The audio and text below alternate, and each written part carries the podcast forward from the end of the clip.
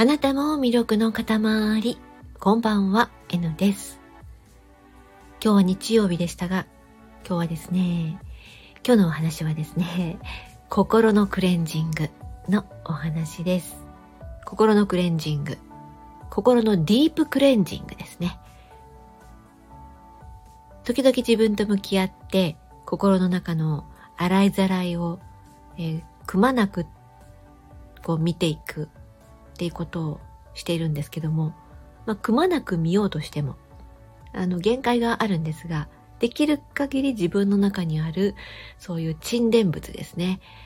えー、自分と一体化せずに沈殿してしまった異物化してしまったようなものを見ていったりするんですけども、言葉の塊が生まれましたので、ちょっとそれをね、今日は読みたいと思います。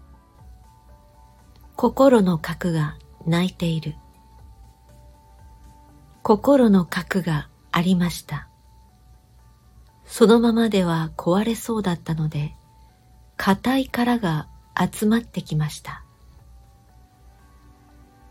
守らなければ、もっと守らなければ。心の核は閉じ込められました。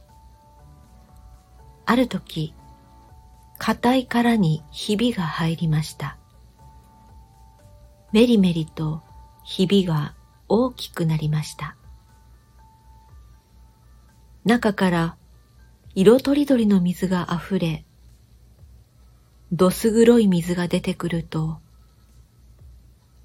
不快な音も聞こえてきました。なんてみっともない。あれだけ守られていたのに。嘲笑いの視線と声が心の核に届きました。その時、硬い殻が二つに割れました。ドロドロになったみっともない姿が現れ、心の核は言いました。この姿から始める。こういった言葉が出てきました。まあ、書き終わる頃にはすごくすっきりと、うん、すっきりとというか、まあ、自分で癒された、言葉に癒された感じですかね。はい。今日は心のディープクレンジングをして出てきた言葉というのを読んでみました。昨日は髪の毛をね、えー、自分でセルフカットして、すっきり頭も軽くあのなりまして、すっきりしたので、心も軽くしてみましたというお話でした。全部聞いてくださってありがとうございました。この後も穏やかな時間となりますように。